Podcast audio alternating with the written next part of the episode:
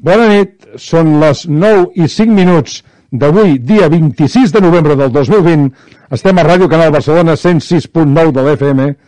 Ens podeu trobar, com sempre, ja ho sabeu, però ho repetim cada programa, en el Facebook, en directe, eh, ens podeu connectar al Facebook del programa, a Twitter i a l'Instagram, i us parla Clàudia Nubó i Adel Segura, i això és Trossets d'Història, programa número 25. Comencem.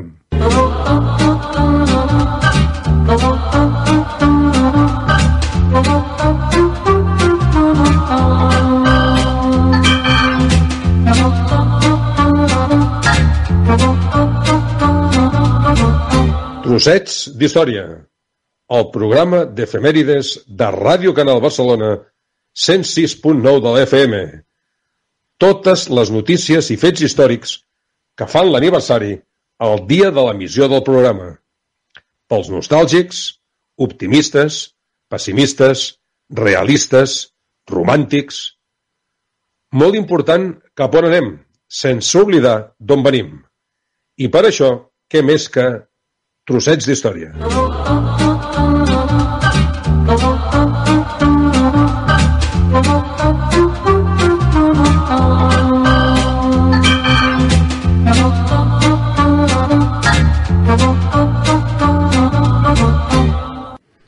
Bona nit, Clàudia, com estem? Bona nit, Abel.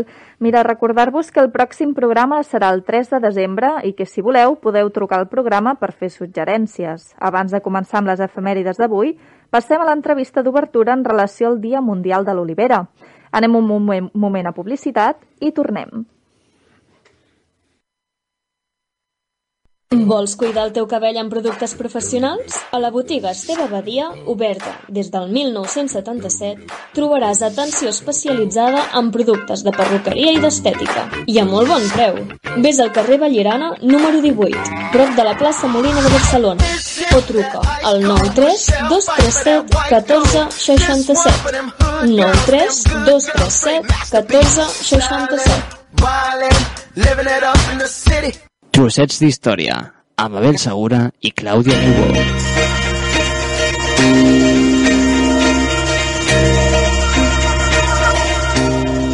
Bé, avui és el dia, avui és el tema del dia, que és el Dia Mundial de l'Olivera.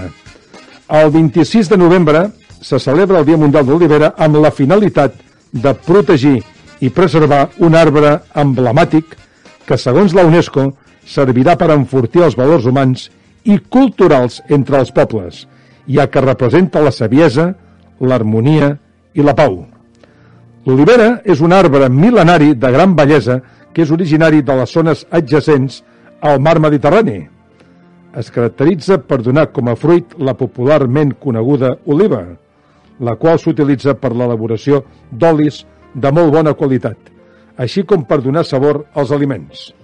Sí, Abel, hi ha una iniciativa sense ànim de lucre anomenada Apadrina una olivera que promou la conservació i recuperació d'oliveres centenàries per reactivar l'economia dels pobles en vies de desaparició, mitjançant la producció d'oli d'oliva.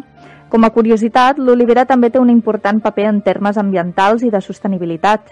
L'oliva de taula i oli d'oliva verge extra són aliments essencials de la dieta mediterrània així com a provades fonts de nutrients i salut de les que, que es reconeixen generalment nombroses propietats terapèutiques en la prevenció de determinades malalties. El cultiu de l'olivera ja és considerat un agent de lluita contra l'escalfament global gràcies al seu balanç de carboni positiu, ja que la quantitat de CO2 que reté durant el cicle de cultiu és major que la quantitat de gasos d'efecte hivernacle que emet a l'atmosfera durant el procés d'elaboració de l'oli verge extra. L'olivicultura contribueix al desenvolupament econòmic i social sostenible de nombrosos països i a la conservació dels recursos naturals. I amb motiu d'aquest dia d'avui parlarem amb en Pau Moragas, vicepresident de l'Olivera i coordinador de l'àrea de producció de l'Olivera, una cooperativa on es produeix oli i vi. Bona nit, Pau. Com estem? Molt bé. Hola, bona nit. què A? L'Olivera és un celler on també es fa vi i amb un projecte social molt important, eh, gent amb altres capacitats hi treballen. Uh, Pau, sabíeu que existia el Dia Internacional de l'Olivera a la vostra cooperativa?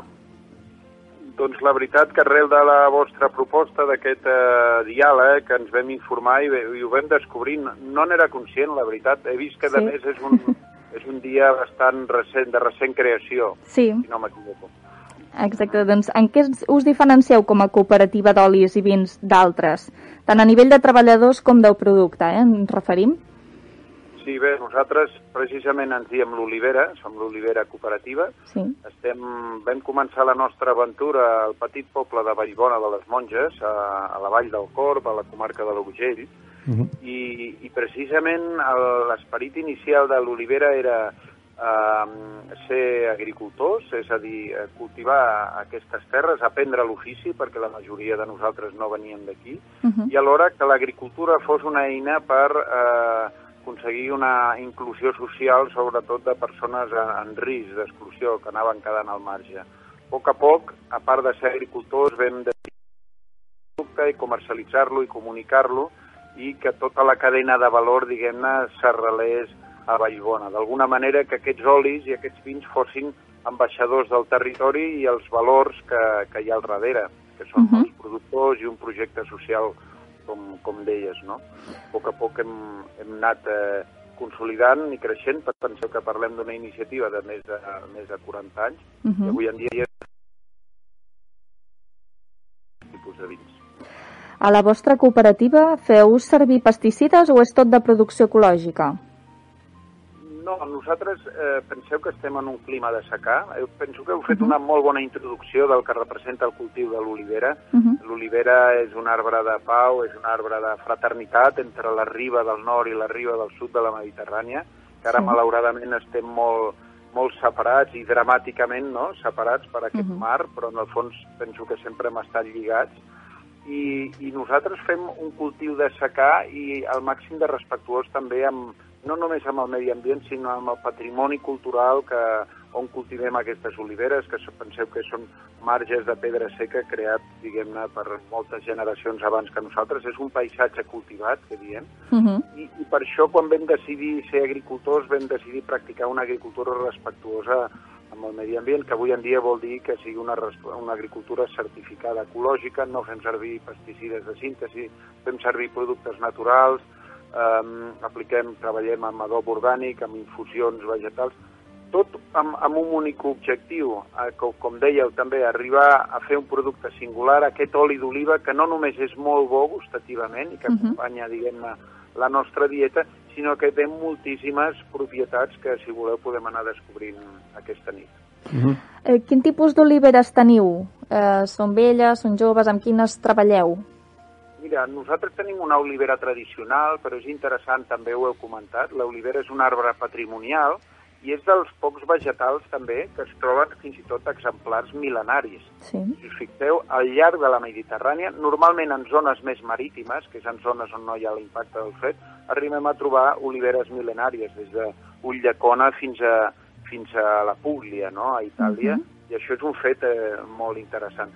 En el nostre cas concret, com ja estem a l'interior, estem en un clima més continental, ha periòdicament hi ha diferents gelades, no sé si heu, parlat, heu sentit parlar de la gelada del 56, el que va provocar a la nostra zona va ser una, una, diguem una gran mortalitat d'oliveres, el que va provocar també una gran emigració social i una debacle econòmica. No? Així doncs, les nostres oliveres són històriques, són velles i antigues, però la majoria mm, són relativament eh, joves si les comparem amb altres exemplars més, eh, molt més eh, vells. No? Nosaltres parlem d'oliveres entre 50 i 60 anys.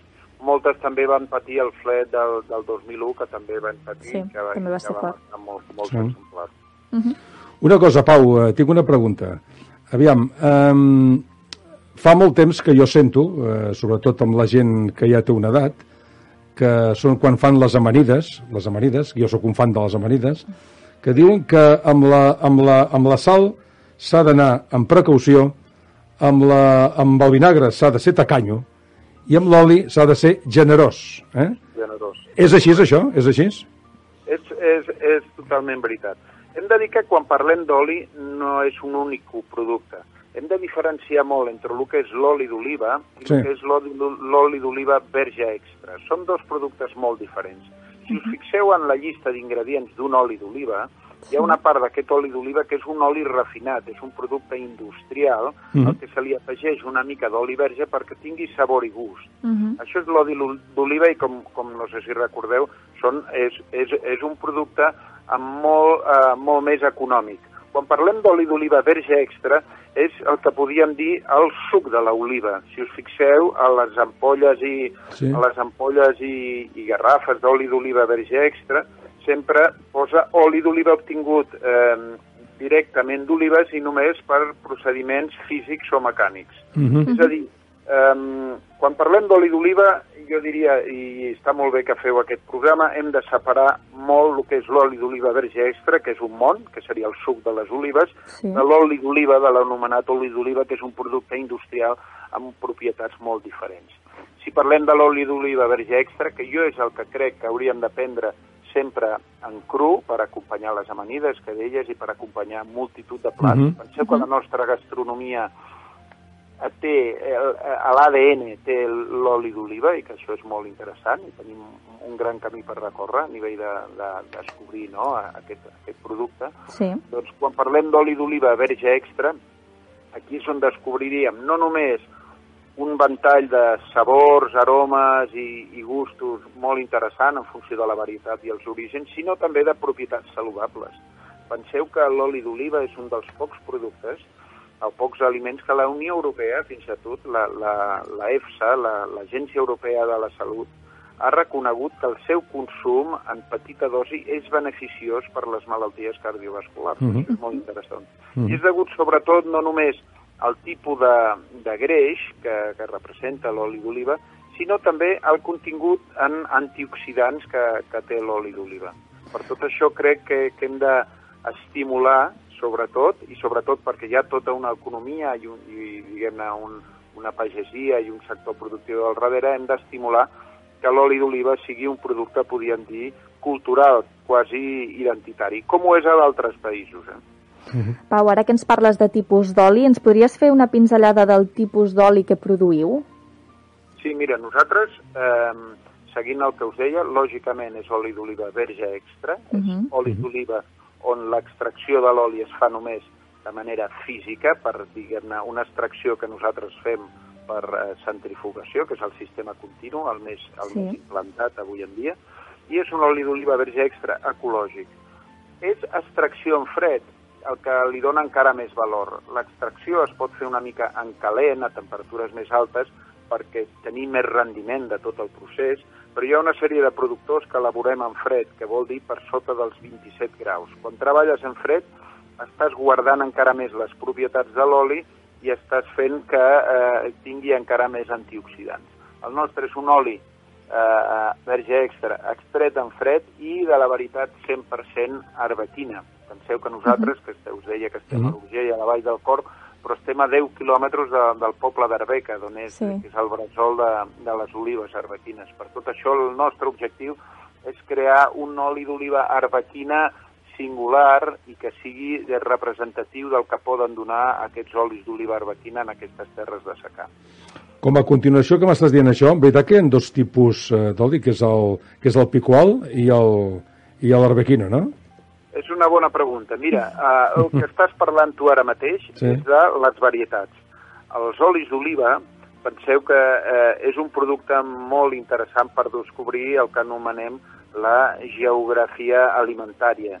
En funció del lloc on vagis hi ha un tipus d'oli, però no és perquè l'oli es faci de manera diferent, sinó perquè les condicions són diferents i perquè es fan servir varietats diferents. Si anem de nord a sud, aniríem, per exemple, a Girona, on trobem l'Argudell, aniríem baixant, podíem passar pels Vallès, on hi ha la Vera del Vallès, on hi ha la Bacaruda, on ara s'està recuperant Arbúcies, una varietat original de la Vall d'Arbúcies, després aniríem cap a la Sagarra, si voleu, on hi ha el Verdiell, les Garrigues, l'Arbequina, i si anem més cap al sud trobaríem des de l'Empeltre a les Terres d'Aragó fins a la Farga, el Morrut o la Sevillenca a les Terres de l'Ebre. Què vol dir això? Que, que podem viatjar sense sortir de casa, diguem-ne, podem viatjar a través d'aquest aliment tan singular. Hem, hem dit d'anar des de l'Empordà fins a l'Ebre i podem Mhm. viatjar amb, amb aquest producte tan singular que, que és l'oli d'oliva. Qui- Així doncs, més que tipus d'oli, podríem dir, és un únic producte el que té és que amb diferents varietats el resultat és, és molt diferent. És molt diferent, us sí. convido també, us convido a viatjar a Andalusia. Andalusia ara és on s'estan fent els millors olis del món i on, com deies tu, una picual, una hojiblanca o fins i tot una royal Sí. o altres varietats estan fent productes excepcionals. És que et dic això perquè no, he fet uns darrers viatges darrerament per Andalusia i per Jaén i per Linares i per tots aquests llocs i sobretot bueno, he anat provant l'olis, els olis i també són fantàstics per allà baix. Eh? Suposo que deus saber perquè, le, perquè el nom eh, és picual. No, no, no ho sé. No sé, no sé si ho has tastat perquè realment són olis eh, molt més picants, no? I segurament l'etimologia del nom Ah. està lligat a què? El que he provat sempre és a l'arbequina, això sí, a l'arbequina sempre, però l'altre no, l'altre no... Pues, el picual us convido a provar-lo. De fet, el que és molt interessant és que ja hi ha diferents botigues a, a Barcelona i a altres llocs especialitzades Sí. en el món de l'oli i també de les sals i dels condiments i aquí eh, realment hi ha un, una possibilitat de selecció de productes singulars molt, molt interessant. És que és un món apassionant. És com el vi. El, el, Sí, sí, ja ho veig, eh? El, dia estem fent la revolució que va fer el vi fa 30 anys. Sí, sí. Una cosa, quins són els criteris de qualitat en què es valora un oli? Eh, bé, com, com us explicava al principi, el primer criteri de qualitat eh, en el món dels olis, dels olis d'oliva, hi ha aquesta diferència que us explicava si és oli d'oliva verge extra, Sí. només seria extret en procediments Vale, físics, mhm. és a dir, a una almàcera, Sí. o l'oli d'oliva que pot ser refinat, que ja és en una indústria extractora. Un cop tenim l'oli d'oliva, l'oli és un producte molt interessant perquè per anomenar-lo verge extra no només ha de complir uns criteris eh, analítics, de, de químics, sinó que també aquest oli d'oliva ha de passar el que s'anomena un, eh, eh, un examen eh, sensorial en un panell acreditat de tast. És a dir, que hi ha uns senyors que es reuneixen i que tasten el producte i diuen si és un producte apte per ser eh, anomenat verge extra o és un producte defectuós. Això és molt interessant perquè eh, és una molt bona manera de defensar aquesta, diguem-ne, qualificació que és la de verge extra. Una cosa, quan dius verge extra, pot haver-hi que sigui verge sense ser extra? Correcte, aquí és on anava. Si un Molt. oli en aquest panell de tast o químicament eh, no compleix els paràmetres exigents que diu la normativa per ser verge extra, automàticament pot baixar de categoria i passaria a ser verge. Vale. És un mhm. oli, o un oli podríem dir que no és verge extra. Els verges extras són olis que no tenen cap defecte sensorial al tast, si tu els tastes no tenen cap defecte. Si tenen algun tipus de defecte, perquè a vegades pot, pot passar, per exemple, que igual les olives no estaven en un estat òptim o, o Mhm. tenen una, si hi ha una petita oxidació d'aquest oli, per exemple, un oli que, que, és, que no és de la campanya actual, que s'ha envellit una mica i s'ha oxidat, automàticament deixa de ser verge extra i passaria a ser verge. És a dir, els olis verges és una eh, categoria per sota del verge extra. Si aquest verge ja no pot ser apte per consum, passaria a ser oli llampant, que ja no és un oli apte pel consum humà. Mhm. I ara- D'aquests olis llampants, d'aquests olis llampants, perdoneu, Sí, sí. és d'on es fa l'extracció química per elaborar després el que s'anomena oli d'oliva. Mhm. I ara parlant d'olis, que, a què us referiu quan dieu oli verd? Eh, refereix a de primer raig o no té res a veure? És una bona pregunta, també. Tenim la sort de que cada vegada més eh, els ciutadans s'interessen per descobrir què hi ha darrere dels aliments, i en concret dels olis. Dels vins ja no ho diguem, perquè és un sector que també genera molta inquietud, però eh, ara aquests temps de, de l'oli també. L'oli verd seria aquell oli que es cull de les primeres olives. I és un oli, precisament, com sabeu, l'oliva passa del verd en la seva maduració, en el procés Sí. de maduració, passa del verd al violat, violat o negre. Això també és funció de les varietats. Llavors, l'oli verd és el que es cull en l'oliva que encara no ha madurat del tot i que precisament en elaborar-lo ens eh, ofereix olis amb aquestes aromes herbàcies, verdes i fresques, que és, eh, de fet, són olis molt aromàtics, molt intensos fins i tot més picants i amargs, perquè en aquesta fase de maduració del fruit hi ha més, eh, més aquest perfil. I això vol dir que, que l'oli també té més antioxidants. No oblideu que els picants i amargs són els antioxidants que té l'oli. és a dir, un oli verd és un oli fet amb unes olives primerenques, Mhm. que podien ser collides més o menys al mes d'octubre, per exemple, eh, o principis de novembre, i seran olis que tenen un contingut més alt en antioxidants, és a dir, que en consumir-los també afavorim la, la pròpia salut. Mhm. Tot el que, tota la ingestió que fem d'antioxidants és evitar l'oxidació del cos. Penseu que l'oxidació és l'envelliment de les cèl·lules. No? Sí. Entesos. Eh, Així que, Mhm. responent a la teva pregunta, els olis verds són aquells que fem al principi de la campanya i que nosaltres en concret fem dos formats per, perquè la veritat també és que generen molta, molta inquietud, molta demanda, just quan arriba el mes d'octubre hi ha com una mica aquesta, aquest desig no, de ja ha Sí. arribat l'oli verd, com passa també amb el vi, amb el vi novell, doncs hi ha aquesta il·lusió de dir vull l'oli de la nova campanya i realment són olis doncs, molt interessants, Tant. més picants, més amargs i aromàtics. Mhm. Això equivaldria a dir l'oli del raig. L'oli del raig, estrictament, l'oli del raig no hauria de ser un oli verd, però s'associa a oli verd per què? Perquè s'agafa directament de la centrífuga, que és la màquina Sí. que treu Sí. l'oli, Mhm. directament del raig d'oli que surt, es filtra poc i s'envasa directament. Són, podríem dir que l'oli del raig és un producte de temporada, molt bé. un, oli, un producte molt autèntic, però que té una conservació relativament eh, acotada en el temps perquè evoluciona molt ràpid. Mhm. Una cosa, amb les noves restriccions en prevenció de la Covid, heu pogut continuar fent tastos d'oli i vi a l'Olivera? Doncs la veritat és que, que s'ha- s'han restringit molt i hem hagut de tancar. Nosaltres fem una activitat de eh, enoturística i oleoturística que us convidem a conèixer perquè Mhm. bé he començat dient que nosaltres vam néixer a Vallbona de les Monges. Estem Sí. gestionant també una finca de l'Ajuntament de Barcelona a Collserola, Sí. fent, estem cultivant la única vinya de la ciutat de Barcelona i estem també elaborant un oli de, de Barcelona, curiosament, d'unes oliveres de, de Collserola, i estem fent un oli arbequí amb bacaruda que també es pot, eh, es pot tastar a les nostres instal·lacions, tant de, de Barcelona com, com de Vallbona.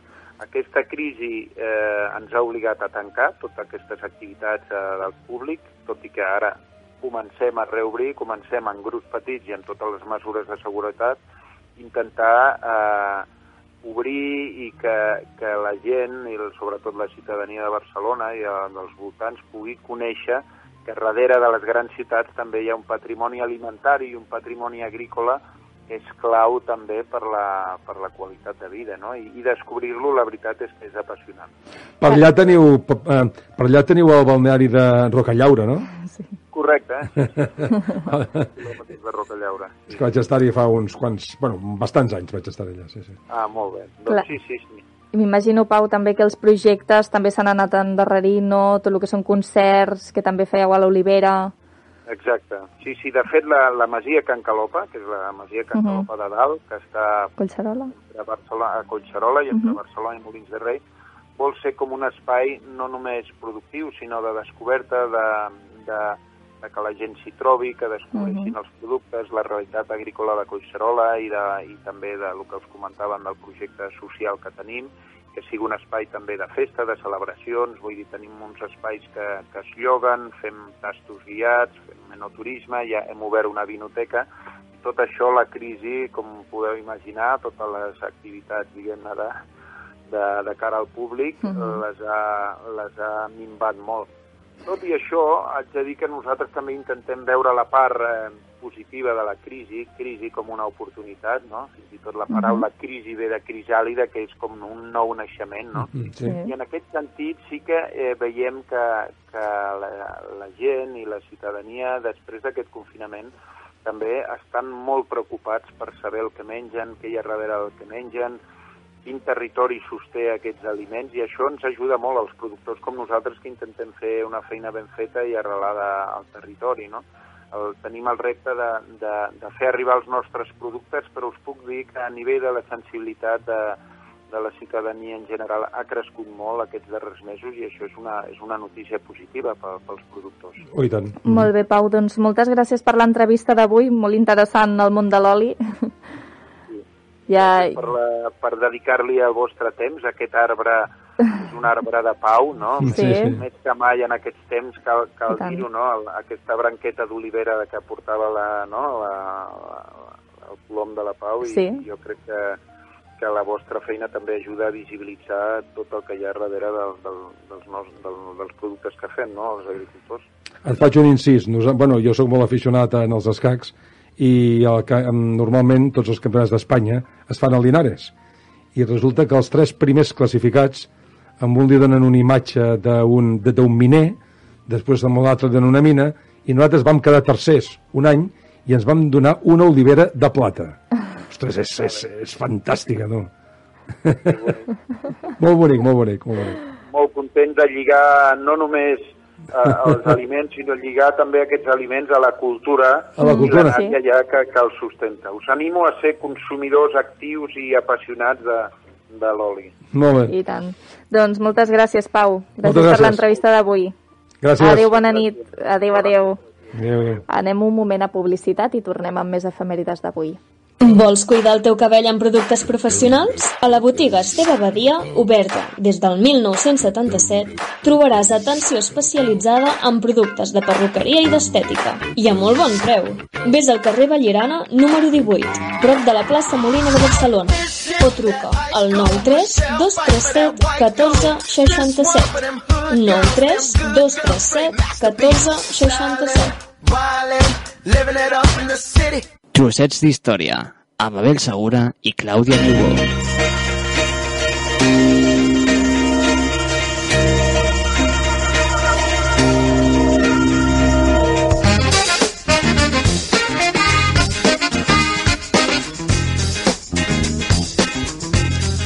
Bé, i comencem amb les efemèrides pròpiament dites.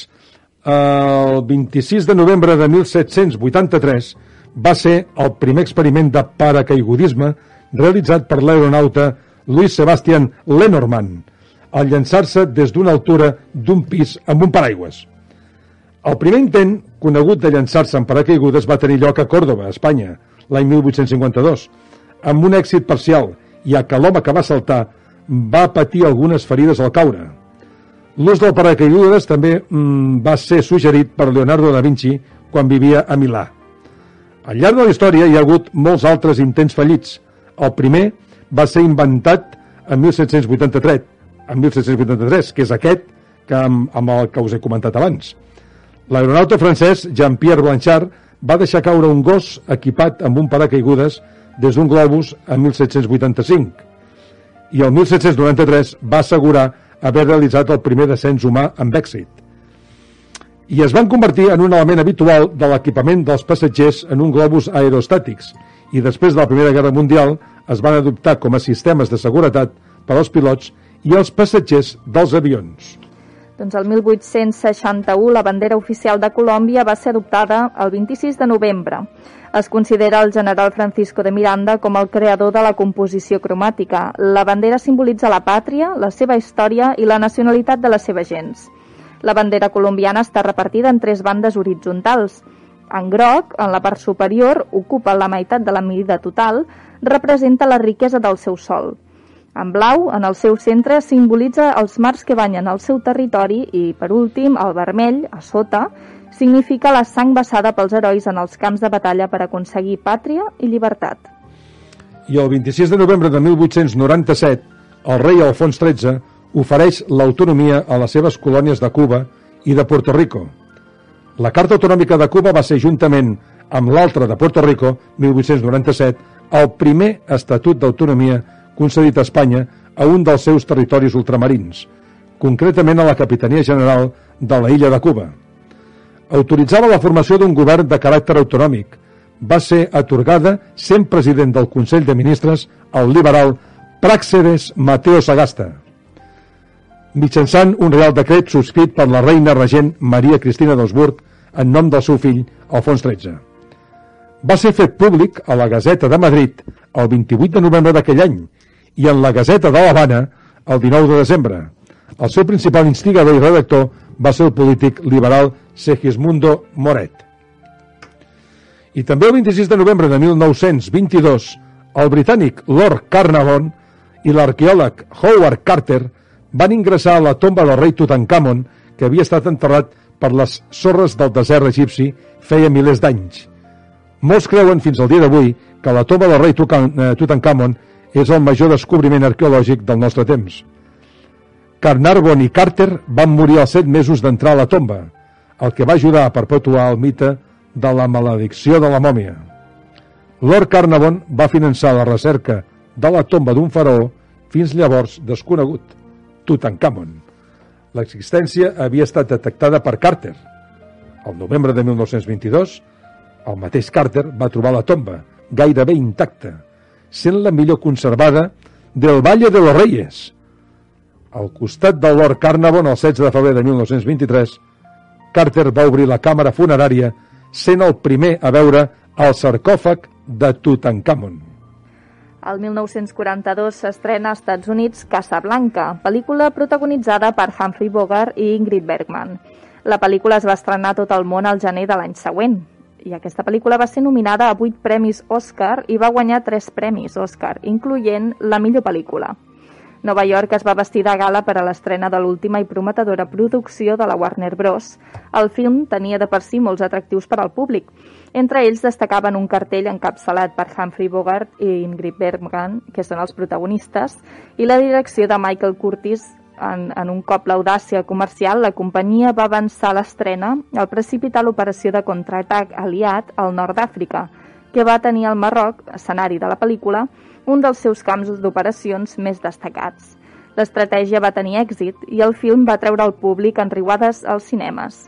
I l'Acadèmia de les Arts i les Ciències Cinematogràfiques va reconèixer els seus mèrits amb tres premis Oscar.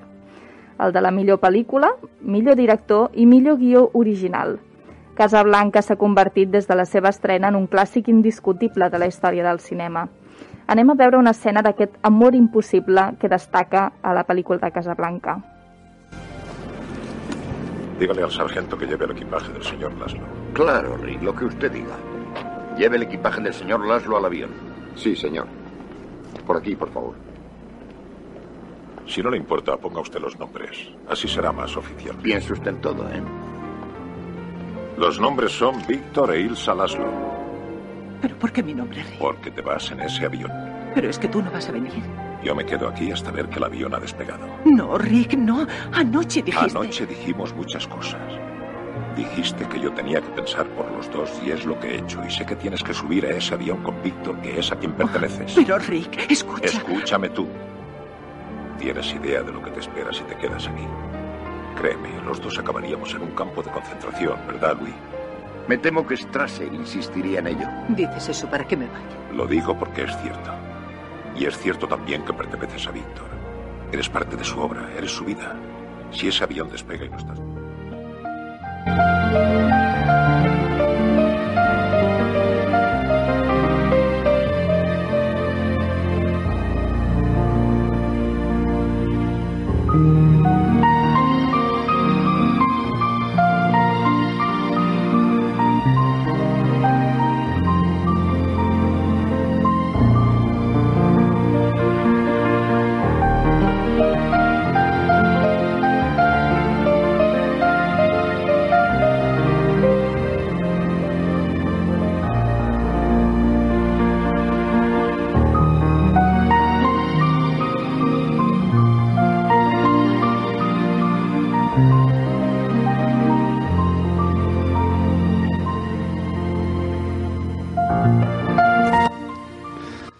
I el 26 de novembre de 1963, perdó, 63, 1963, no sé què m'ha sortit ara, un xuai, xuai, xuai, xuai, xuai, xuai. el 26 de novembre de 1963 neix Lídia Bosch, actriu espanyola. Ella es diu, realment, Lídia Boquera de Bon, nascuda a Barcelona, coneguda artísticament com Lídia Bosch. És una actriu i presentadora de televisió espanyola.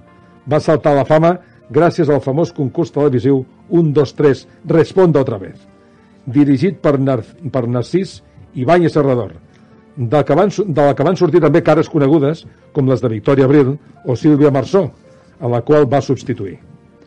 Aquesta popularitat li va servir per, per protagonitzar nombroses sèries de televisió i diverses pel·lícules, gaudint de la bona rebuda de públic i obtenint els premis TP d'Oro i Fotogrames de Plata, a més d'una candidatura al Goya.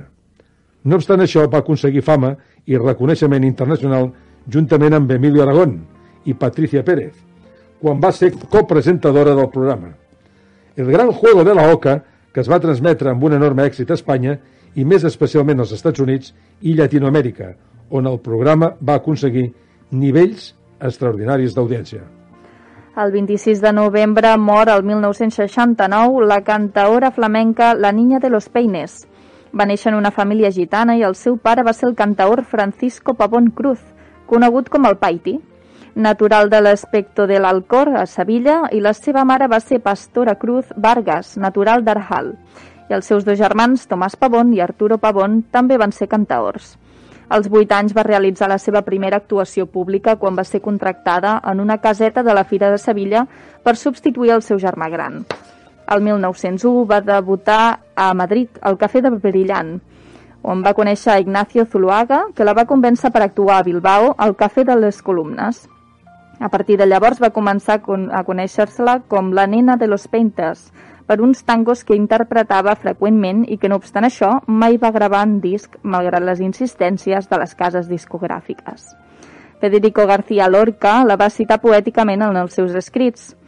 Jugava amb la seva veu d'ombra, amb la seva veu d'estrany fos, amb la seva veu de coberta de molsa. Aquest va ser un text que va escriure Lorca. El 1968 va ser inaugurat un monument en honor seu, situat a l'Alameda d'Hèrcules, a Sevilla, obra de l'escultor Antonio Illanes. Més tard es va realitzar un altre com a reconeixement de la ciutat d'Aral, localitat a la qual va estar vinculada per la seva mare. I va morir finalment a Sevilla el 26 de novembre de 1969, poc després de que el seu marit, el també cantaor Pepe Pinto, amb qui s'havia casat el 1931.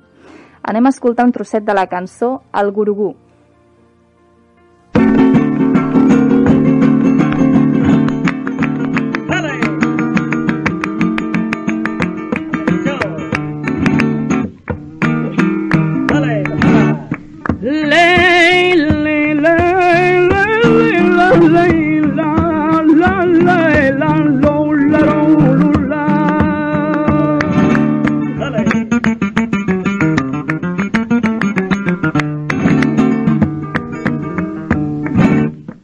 De Barcelona a Valencia, de Valencia a Sevilla.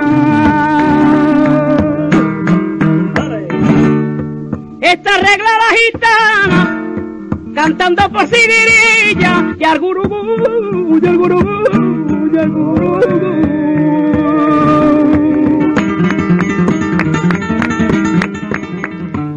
I el 26 de novembre de 1974, avui fa 46 anys, va néixer Paula Vázquez Picallo, al Ferrol. És una presentadora de televisió, actriu i model gallega. Als 13 anys es trasllada a Barcelona. Paula Vázquez té una llarga trajectòria com a presentadora de televisió. Es va donar a conèixer el programa 1, 2, 3, Responda otra vez, eh, en el qual va treballar com a hostesa. També ha fet petits treballs com a actriu. Paula va iniciar presentant una nova etapa al Canal 0 de Movistar. A bé, ha sigut presentadora a diferents programes. Jo us enumeré uns quants, perquè si els tingués que enumerar tots, vull dir, ens, eh, ens donarien les uves avui aquí.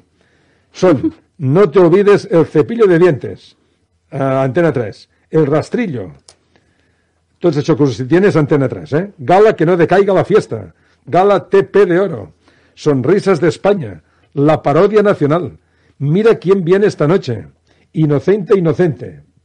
Bé, i després, molt més recentment, eh, a Bailar, que ho va fer des de l'any 2008 fins al 2011, i El Puente en el 2017-2018. Ai, Pekin Express, que m'encantava. Aquesta Quina? ja la, ja la incloc jo perquè era molt... Bueno, Pekin Express. Ah, Pequín Express també. A la sí, 4, sí. el Ja me'n recordo. 2008. I que estava bé, sí? Molt, molt bo. Sí, sí, sí. Sobre què anava la cosa? Home, d'un- d'uns concursants que el que feien era recórrer-se doncs, una ruta que els hi marcaven cada dia i havien de guanyar uns reptes. Ah, I tot això sense diners. I s'ho havien de muntar gratis, Sense- ah, eh, dormint a casa de gent... Sí, a Ah, casa doncs- doncs de la és interessant, gent. no? Sí, sí. Molt bé, era molt, molt divertit, la veritat. I s'enfrontaven alguns amb els Sí, altres? sí, sí. Ah, Tots competien entre Ah, tots. bé. La veritat és que es feia llarg perquè, clar, eren com dos mesos per ells i, i a veure qui guanyava, a veure qui, qui podia aconseguir No, vostè eh, acabar la ruta sense pagar ni un duro. Pues no vaig veure, no vaig veure. Està bé. Doncs el 1990, eh, avui fa anys, eh, 30 anys, la cantant Rita Ora, Rita Saatsi Ora, una cantant, compositora i actriu britànica d'origen kosovar. El 2009 va aparèixer com a concursant per optar a representar el Regne Unit a Eurovisió. Després de 2009 va signar amb la discogràfica Rock Nation i el 2012 va aconseguir el seu primer gran èxit internacional amb Hot Right Now. Rita Ora va néixer el 1990 a Pristina, a Iugoslàvia, actualment Kosovo. De pares kosovar-albanesos, es va traslladar al Regne Unit quan tenia només un any.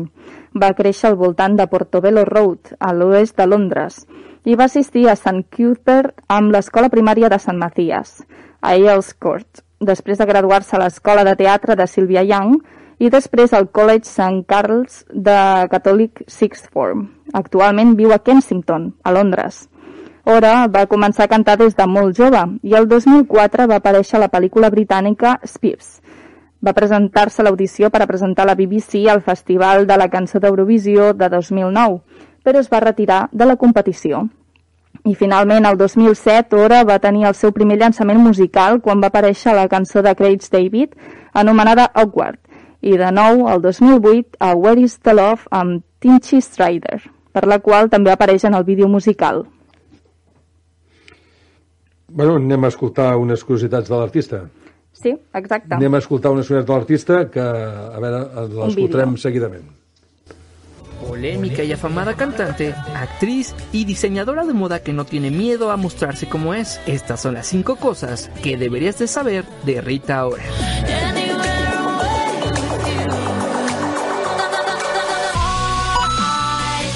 Rita, a diferencia de la nueva oleada de artistas pop en el mundo, no nació en Estados Unidos, Londres, América Latina o en el lejano Barbados. Nació en Pristina, capital de Kosovo, una ciudad ubicada en los Balcanes y que cuenta con un poco más de 198 mil habitantes. Está de sobra decir que se tuvo que mudar a Portobello Road en Londres. Nació en 1990 y siempre tuvo gusto por las artes, la actuación y la música, graduándose en Sylvia Young Theatre School y teniendo su primer papel en una película a los 14 años. Cinco años después, Rita participaría en un concurso de talento en Londres que abandonaría para viajar a Nueva York, en donde firmaría con la disquera del rapero Jay-Z. Además de la música y actuación, Rita tiene una especial debilidad por la moda. Le encanta la ropa vintage y también de piel. Ha colaborado para grandes marcas, incluyendo la línea de ropa de la hija de Madonna, sin contar que también tiene su propia línea de ropa exclusiva. Rita se le ha relacionado con varios famosos en el campo del amor, comenzando con Bruno Mars, declarando que mantuvieron un romance por varios años cuando no eran tan famosos, Calvin Harris, el hermano de Kim Kardashian, Rob Kardashian y hasta se le ha vinculado con Justin Bieber. Siguiendo con la vocación que le vio nacer, la actuación, Rita se unió a la grabación de la película Detective Pikachu, la cual se encuentra ya rodando y que tendrá como compañero a Ryan Reynolds. Esta película se basa en la mítica caricatura y luego videojuego japonés, y actualmente también la podrás ver en la película Las 50 sombras liberadas.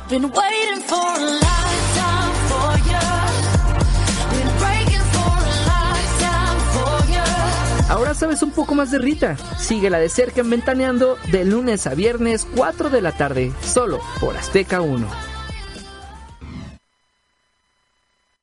I el 26 de novembre del 2004, el Consell de Ministres aprova la reforma del Codi Civil per agilitar i simplificar els tràmits de la llei de divorci. Justícia va decidir abordar aquest, aquesta reforma per simplificar el farragós procediment de dissolució, de dissolució del matrimoni per una via que no tingui com a requisit la separació i es pugui accedir-hi directament desapareixent les causes i per tant es contribueixi no solament a l'agilització de la justícia, sinó a la realització dels drets que dimanen de la llibertat personal. Un altre dels efectes que es va aconseguir va ser la pàtria potestat compartida. El projecte contemplava expressament que es pogués acordar el conveni regulador de l'exercici eh, s'atribueix exclusivament a un, dels, a un dels progenitors, o bé que cada un d'ells l'exerceixi compartidament. És a dir, que els pares puguin convenir que els fills menors convisquin per períodes de sis mesos amb cada un d'ells o que es distribueixin segons el temps d'estudi i vacances. Doncs ara... Anem, Sí, digues. no, no, anem, a, anem un moment a la publicitat i tornem. Vols cuidar el teu cabell amb productes professionals? A la botiga Esteve Badia, oberta des del 1977, trobaràs atenció especialitzada en productes de perruqueria i d'estètica. I a molt bon preu. Vés al carrer Vallirana, número 18, prop de la plaça Molina de Barcelona. O truca al 93 237 14 67. 93 237 14 67. Wildin', living it up in the city. Trossets d'història, amb Abel Segura i Clàudia Niubó.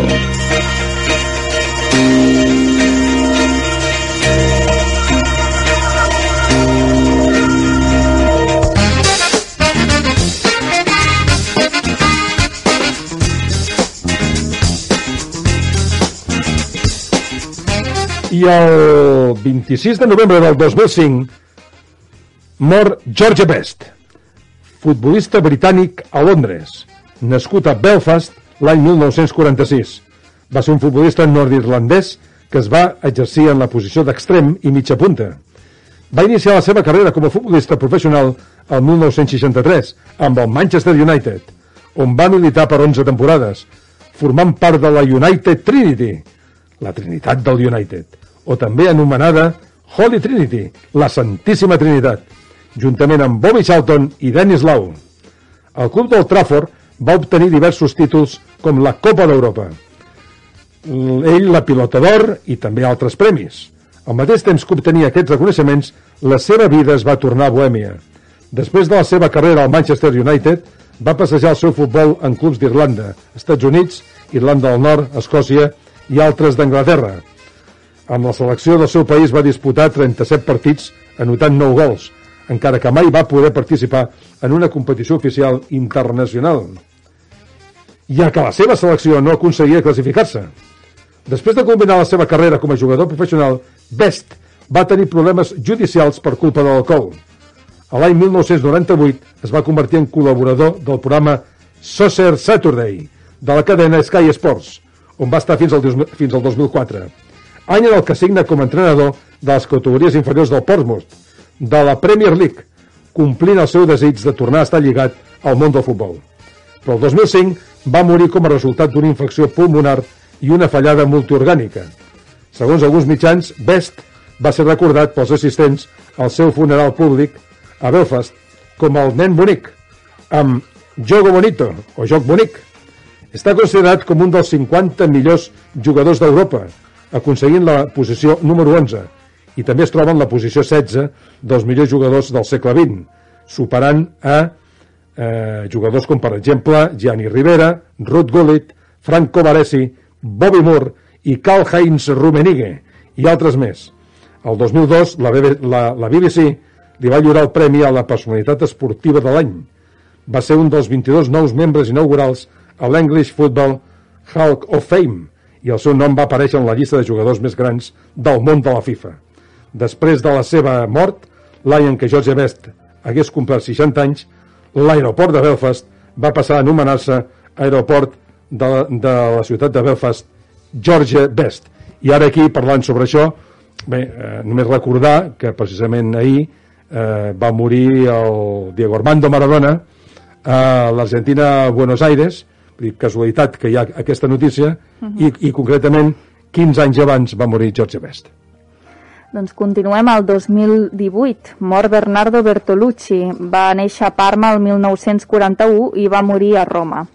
Director de cinema italià, en el seu ambient familiar va estar marcat per la presència del seu pare, Attilio Bertolucci.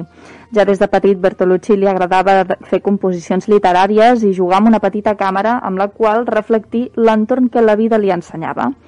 Cap als 20 anys, un amic del seu pare anava a buscar una profunda petjada en l'ànima del jove estudiant de cinema.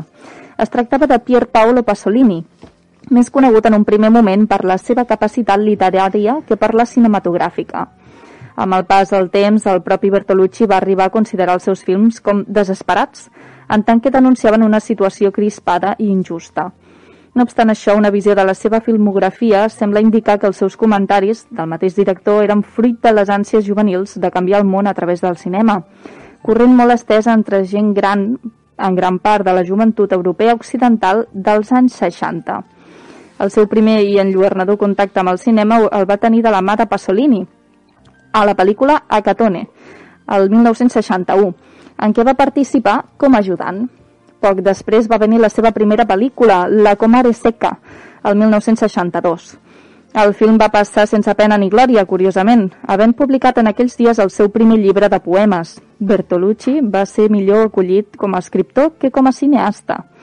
Dos anys després es va llançar el rodatge de Prima de la Revoluzione, el 1964, pel·lícula en la qual narra la història d'un personatge desenganyat de la seva vida burgesa. L'èxit, en aquesta ocasió, va ser fulgurant. La crítica italiana va picar de mans i es va dir que havia aparegut un director d'autèntica categoria. És així com va arribar a Partner, el 1968, pel·lícula basada en una obra de Dostoyevsky, un treball força literari i efectista.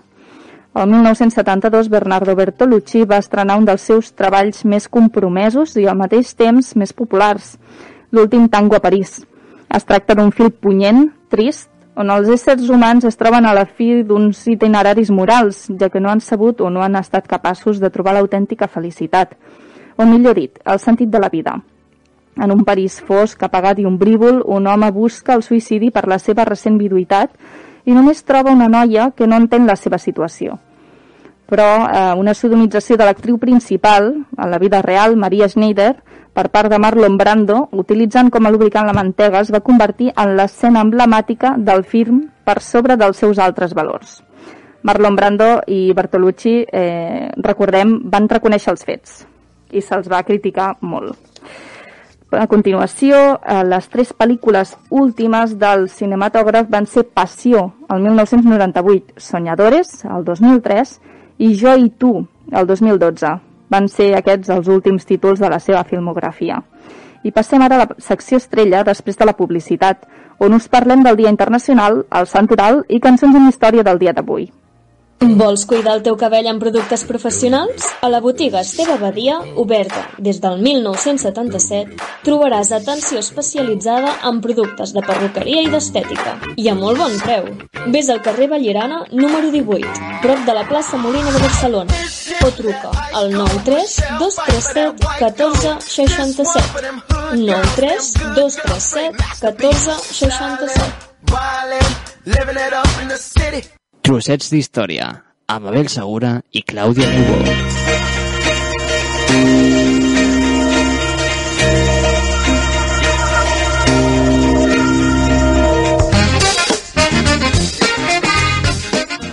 Doncs anem al Dia Internacional. Eh, abans de l'entrevista han fet el Dia Mundial de l'Olivera. Se celebren dos dies assenyalats i l'altre és Acció de Gràcies. La celebració d'aquest dia d'origen cristià és una festivitat pròpia d'Estats Units i Canadà, en el qual es donava gràcies per la collita. La tradició s'ha mantingut fins a l'actualitat. Se centra en donar gràcies a Déu per totes les benediccions rebudes durant l'any, reunint a la família i amics per compartir un banquet. El plat típic és el gall d'indi rostit o al forn. D'acord a les dades històriques, tenia el, tenia el seu origen a Plymouth, eh, actual estat de Massachusetts, en agraïment per part dels colons cap als nadius de la tribu Wampanoag per haver-los ensenyat les tècniques de cultiu de blat de moro, caça i pesca. Això va permetre la prosperitat de la comunitat colona després d'una època de fam i malalties. I ara anem a la secció que tothom està esperant, des de casa. I tant. És del sant del dia, eh? El sant del dia. Avui és Sant Silvestre Gozzolini, un abat italià. En concret, eh, un total de 2.385 homes, més o menys, en tot el país, segons les dades que ofereix l'Institut Nacional d'Estadística, anomenat Silvestre, podrien rebre avui felicitacions per part dels seus amics i familiars, amb motiu del seu sant. No obstant, aquest sant se sol celebrar el 31 de desembre, coincidint amb la veneració del papa Sant Silvestre.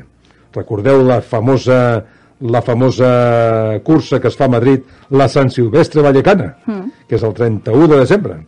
Bé, eh, Silvestre va néixer l'any 1177 mm, en una noble família, donat que el seu pare era eh, pèrit en dret civil Ghislerio Gussolini i la seva mare era Bianca Ghisleri, amb qui va viure la seva infància hasta que, als 20 anys, va començar a estudiar dret a la Universitat de Bolònia.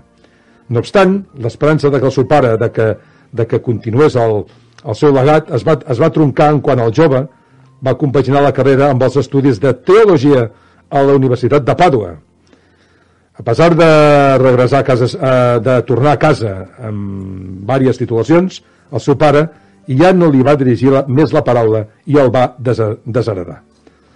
Encara amb això, no va desanimar a un silvestre que va trobar un recolzament amb la seva mare i a l'obispo de Osimo, per la que més tard va ingressar en la comunitat religiosa dels canònics regulars de la catedral.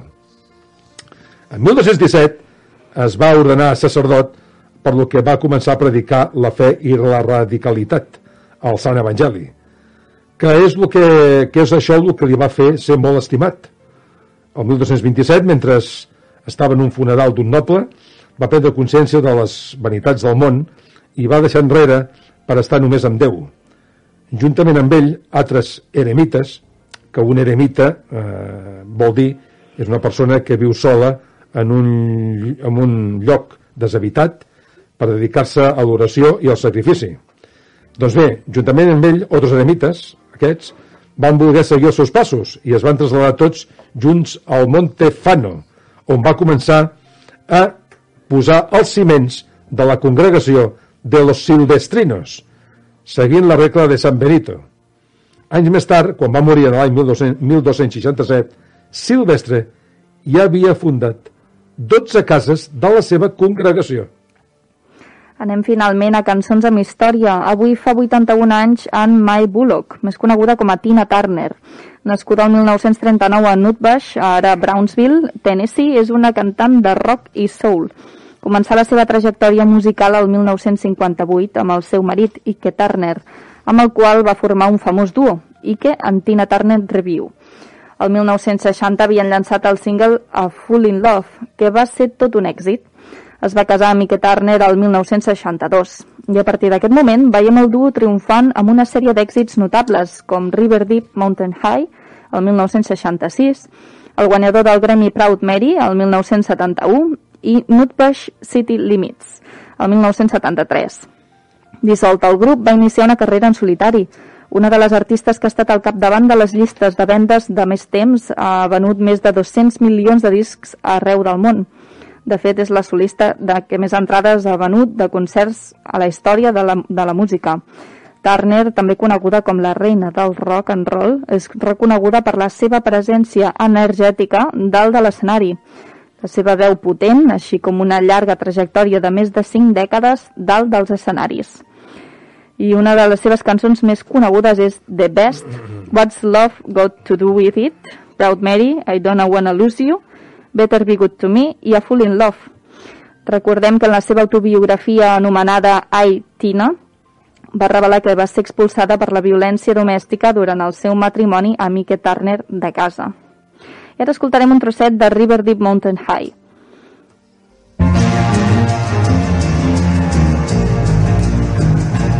When I was a little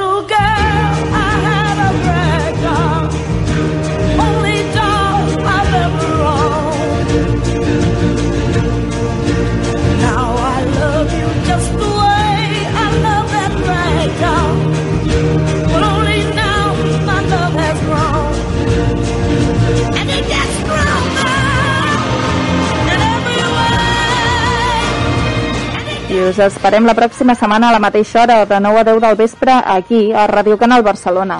Recordeu que el dia que ve, el dia del pròxim programa de Trossets d'Història, és el 3 de desembre. I què és el 3 de desembre? Doncs les festivitats de San Francisco Javier. De les, és, la, és el sant de tots els Xavis. Tots els Xavis aquí, aquí m'hi puc lluir, eh? Fent la festivitat dels Xavis, aquí m'hi puc lluir. Bueno, Molt bé, doncs fins la setmana que ve. que vagi bé, adéu-siau. Adéu, adéu, bona nit. Adéu.